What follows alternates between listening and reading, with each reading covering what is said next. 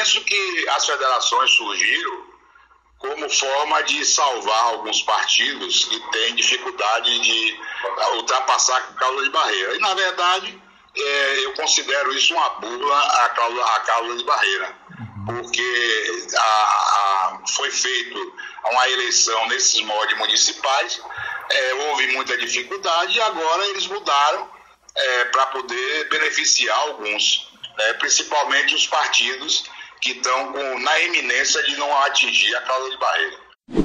A possibilidade de federação entre partidos tem movimentado de forma intensa os bastidores da política no Brasil neste início de 2022.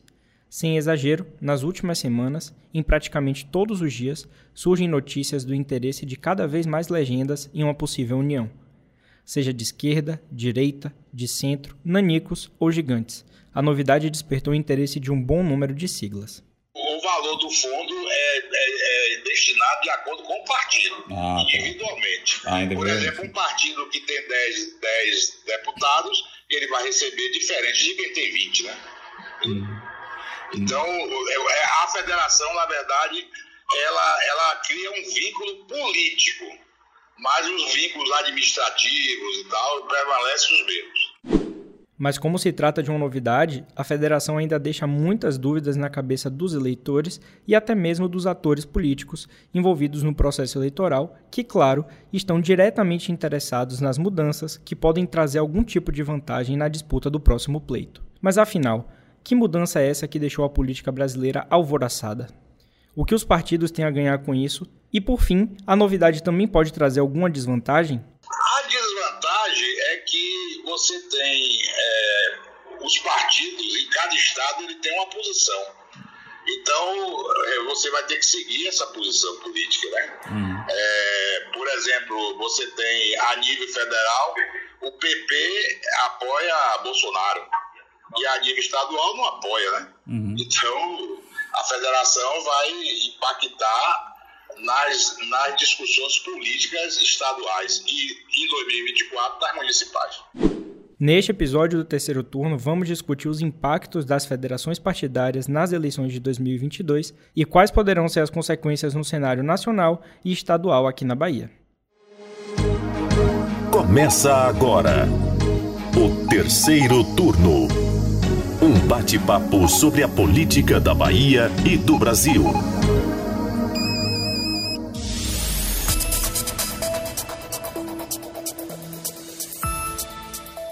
Eu sou Gabriel Lopes e comigo para a gravação do podcast de política do Bahia Notícias, os repórteres do site Lula Bonfim. Olá, gente. E Anderson Ramos. Olá, pessoal. Bom, começando aqui mais um episódio do terceiro turno, eu quero pedir que você que está nos ouvindo siga o terceiro turno nos tocadores de podcast. Nós estamos no Spotify, Deezer, Apple Podcast e também no Google Podcast. Para a gente entrar aqui no nosso assunto, para entender melhor essa mudança na legislação eleitoral, Vamos ter que voltar um pouco no tempo, mais precisamente lá para o ano de 2017, quando as coligações partidárias foram extintas. Nas eleições municipais de 2020, pela primeira vez, os vereadores não puderam recorrer ao antigo modelo. Na ocasião, a coligação foi permitida somente para a união de partidos em torno de uma única candidatura nas eleições majoritárias, ou seja, para o cargo de prefeito. Caso ainda estivessem valendo, as eleições deste ano poderiam contar com a união de partidos para os cargos de presidente, senador e governador, não é isso, Lula? Pois é, Gabriel. Mas no ano passado as coisas começaram a mudar, né? Em 2021, o Congresso Nacional instituiu a união de partidos em federações, com o objetivo de permitir às legendas atuarem de forma unificada em todo o país, como um teste para eventual fusão ou incorporação. Com a criação das federações, os partidos poderão se unir para apoiar qualquer candidato a qualquer cargo, desde que assim permaneçam durante todo o mandato a ser conquistado, ou seja, por quatro anos. Portanto, a federação de partidos vale para as eleições majoritárias, assim como para as proporcionais. De acordo com o TSE, as federações equiparam os partidos políticos em direitos e deveres e devem possuir um estatuto próprio, com regras sobre fidelidade partidária e sanções a parlamentares que não cumprirem orientação de votação, por exemplo. O TSE também explica que as punições que se aplicam aos partidos políticos também são cabíveis às federações. Por exemplo, Se algum partido integrante da federação deixar o grupo antes do prazo mínimo de quatro anos, estará sujeito a diversas sanções, como, por exemplo, a proibição da utilização de recursos do fundo partidário durante o período restante do mandato. Se o parlamentar deixar o partido que integra a federação, recairá sobre ele as mesmas regras aplicáveis a um partido político. Outro ponto importante a ser destacado é a quantidade de candidaturas por cada federação que terá que respeitar o número de vagas da Casa Legislativa mais um. Por exemplo, na Câmara dos Deputados, a Bahia ocupa 39 cadeiras. Portanto, para esse cargo, cada federação terá que ter 40 candidaturas. Já na Assembleia Legislativa, como são 63 cadeiras, cada federação poderá ter 64 candidaturas, o que torna o pleito ainda mais competitivo. Acho interessante isso, Anderson. A gente até já tinha comentado por aqui no terceiro turno para reforçar que a questão da obrigatoriedade de pelo menos quatro anos de união reforça essa necessidade de afinidade programática entre os partidos, né? que buscam essa eventual federação. Não à toa que nos últimos dias fomos inundados de notícias a respeito do interesse de diversas legendas. Alinhados à esquerda, temos o PT, PSB, PCdoB e PV, que estão em conversações avançadas para formar a federação. Já tem algum tempo que essas tratativas começaram e no início dessa semana, os presidentes dos partidos se reuniram para discutir o assunto e se mostraram animados com a possibilidade. A gente tem acompanhado aqui no BN. Um novo encontro deve acontecer no dia 9 de fevereiro, quando se espera que algumas arestas sejam ajustadas, principalmente em relação à disputa pelo governo de São Paulo, onde petistas e socialistas têm candidatos próprios para o pleito. Então tem essa pequena divergência, né? A gente sabe que cada estado, dentro das suas arrumações, vai ter algumas divergências que impactam ali nas conversas de federação, porque é a nível nacional, né? É válido para o Brasil todo. Então, para agradar todo mundo fica um pouquinho difícil. Essa equação é difícil de fechar. Inclusive, a gente sabe que é, o PT está tentando adiar o prazo, né? O prazo limite. Pra... Gleisi Hoffmann falou, né? Já com essa coisa em mente, né, de que vai ser difícil entrar em acordo por alguns estados. Quanto mais tempo ela tiver ali para negociar, para ajeitar, realmente é melhor. Né? No caso do PT, né? Uhum. Só que mais à direita do espectro político, também estão acontecendo muitas conversas, né? As mais recentes vieram ao longo da semana e pegou muita gente de surpresa. No dia 27 de janeiro, a executiva nacional do PSDB aprovou por unanimidade o avanço das tratativas para a federação com o Cidadania.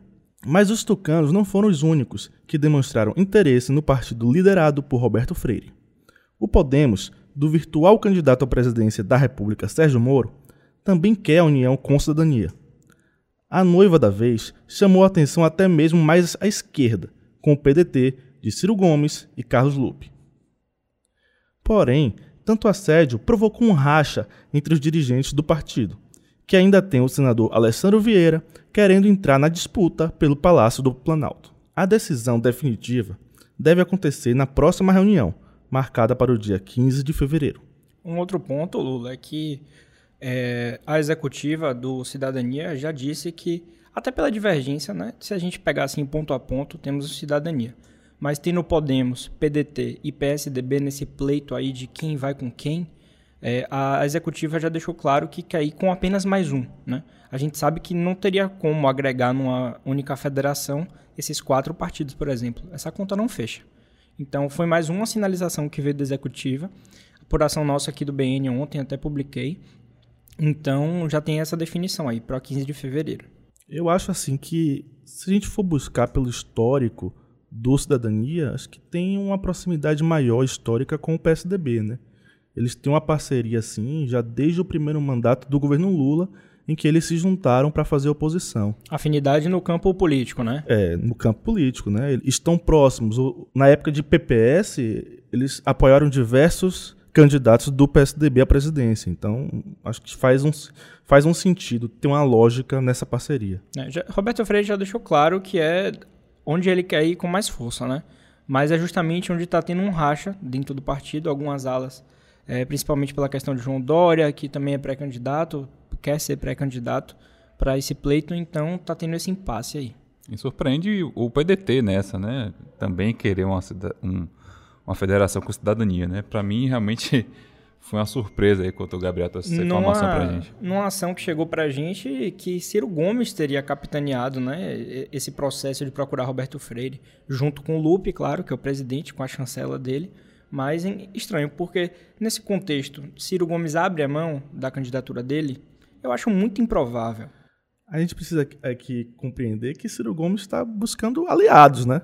Talvez não interesse tanto a ele quem vai ser, mas ele quer aliados. No momento, ele está sozinho. Nesse contexto, chegou a falar que o Cidadania não abriria mão de uma candidatura própria do senador Alessandro Vieira, que a gente sabe que não tinha uma musculatura nesse momento. Então, como é que ficaria aí, né, nesse caso do PDT, por exemplo? É, muita coisa vai rolar ainda, galera.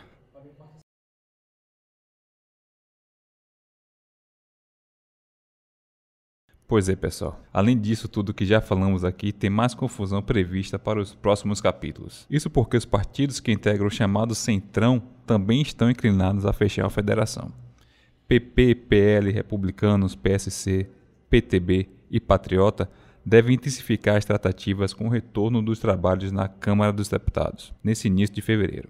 De acordo com o colunista José Casado da Veja, a ideia de união partidária é atraente ao bloco o que, em tese, garantiria a disciplina parlamentar em torno de um programa comum, com selo institucional válido até 2027 a essa massa disforme, de centro-direita que hoje atua como esteio de Jair Bolsonaro e apoia seu projeto de reeleição. Mas caciques do bloco avaliam que não será fácil entrar em consenso, devido à disformidade do grupo, que conta com bolsonaristas ferrenhos e outros nem tanto. Pois é, e depois de tanta especulação e disse-me-disse, os eleitores e políticos da Bahia surgem com o seguinte questionamento: Como fica a situação dos partidos e candidatos aqui no estado, né? E não é uma resposta fácil, né? Como nosso querido editor aqui do Bem Notícias, Fernando, falou, não é uma equação fácil de resolver, não é simples de entender também. Mas nós aqui do terceiro turno buscamos alguns dirigentes de legendas para tentar esclarecer essa questão. A deputada federal e presidente do PSB na Bahia, Lídice da Mata, acredita que a federação será vantajosa. Otimista, ela projeta o aumento da bancada tanto na Assembleia Legislativa quanto na Câmara dos Deputados. E vale lembrar aqui que nos bastidores o PSB é apontado como o partido que pode abrigar dissidentes de outras siglas, como PP e PDT. Eu acho que a, a federação pode significar um grande fortalecimento eleitoral para o PSB. Isso quer dizer o PSB se transformar num grande atrativo para deputados de outros partidos que desejem concorrer num espaço de centro-esquerda e mais é, com, com possibilidade maior de eleição. A federação tem alguns problemas, eu não diria desvantagens. O primeiro deles diz respeito à composição interna da federação, no que diz respeito à decisão. Como é que você decide na federação? A nossa proposta, a minha proposta, que sou uma defensora da federação, é que o bom senso deve indicar que a federação decida por consenso e só em última instância possa tomar decisões. E que estas decisões não podem ser decisões que levem a um hegemonismo de uma força, mesmo que essa força seja maior. Não é possível imaginar-se uma federação com alguém comandando os outros partidos, ou um partido comandando os outros. Assim como acho que é indispensável para a federação que se organize um programa mínimo com a contribuição de todos daquilo que realmente nos une. É, essa questão eu acho interessante né, nessa fala de Lídice, que a gente falou aqui de presidenciável, candidatura, quem abre mão, quem não abre mão. Uma coisa é fato, além da sobrevivência das siglas menores ou de siglas medianas, né, o que interessa muito a eles nessa federação tá, já está claro para a gente. Fundo eleitoral, tempo de televisão e essa possibilidade de aumentar a bancada, né? Expandir o partido. Então, esse posicionamento de ter um candidato, de ter uma candidatura própria de presidente é importante enquanto partido para você se posicionar, dizer que tem quadros importantes, mas a gente já aqui nos bastidores já sabe que a intenção da maioria, além da sobrevivência, é essa possível expansão, né? É abocanhar aí mais tempo de TV e fundo eleitoral. Especialmente dos partidos maiores, né? No caso dos menores, você pode pensar em sobrevivência. Sobrevivência, exatamente. Outro líder que nós aqui do terceiro turno ouvimos foi o deputado federal Adolfo Viana, presidente do PSDB na Bahia e líder dos tucanos na Câmara. Para ele, apesar das tratativas ainda estarem em andamento, a federação seria interessante para o partido.